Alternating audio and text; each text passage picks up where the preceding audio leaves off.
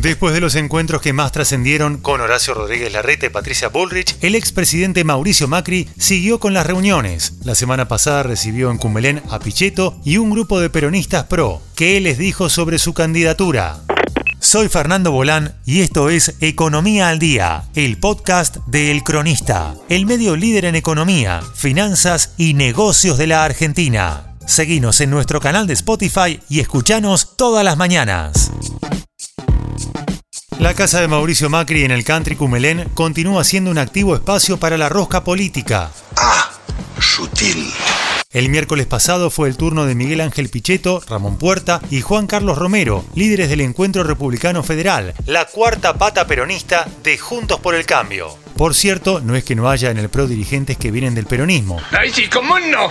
De hecho, originalmente lo fueron Patricia Bullrich y Horacio Rodríguez Larreta, también Cristian Ritondo, Diego Santilli y otros menos conocidos como Sebastián García de Luca, actual armador territorial de Bullrich, y Martín Yesa, intendente de Pinamar, por nombrar solo algunos. Hasta se podría decir que María Eugenia Vidal también tuvo comienzos peronistas, por lo menos su ex marido Ramiro Tagliaferro, al igual que la ministra de Educación porteña Soledad Acuña, esposa de Diego Kravitz. Ay, perdón. Pero la intención de Encuentro Republicano Federal fue crear un espacio de poder interno que pudiera atraer peronistas del interior del país a la coalición opositora, algo que por el momento no les está resultando fácil. Sin embargo, hoy ya es un espacio nacional con dirigentes en Buenos Aires, La Rioja, Misiones, Salta, Río Negro, entre otros distritos. La charla de los dirigentes del espacio peronista con Macri duró cinco horas y abordó todos los temas en discusión en estos momentos en la coalición opositora. Mauricio está muy bien ubicado. Coincidieron al salir estos viejos lobos de la política como si le hubieran puesto una nota alta a Macri en una tesis de una maestría, donde salió con nota alta. ¡Excelente argumento! ¡Aprobado!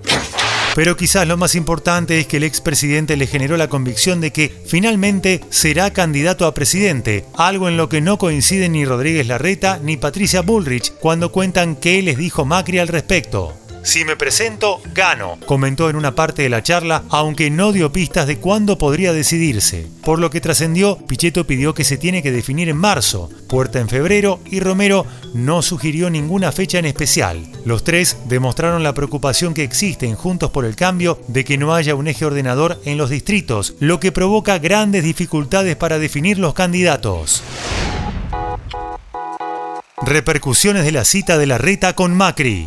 En Buenos Aires, mientras tanto, todavía continuaban las repercusiones de la reunión que el expresidente tuvo con Horacio Rodríguez Larreta. Por lo que se sabe, el jefe de gobierno porteño quedó conforme con el encuentro y quedaron en bajar tensiones no solo en la interna presidencial del PRO, sino en todas las provincias, sobre todo en la provincia de Buenos Aires, que va a necesitar un acuerdo interno sólido de candidatos para fortalecer las chances de Juntos por el Cambio. Esto es más profundo y a la vez superficial.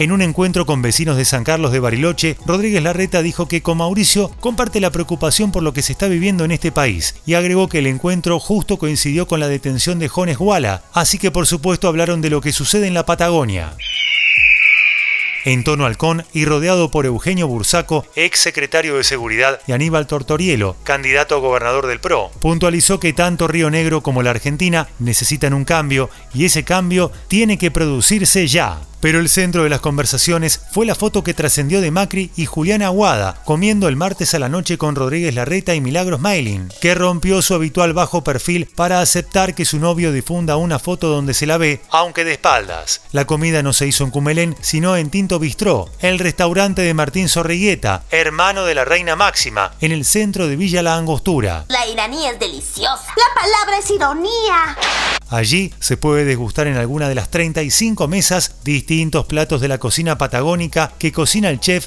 Leandro Andrés.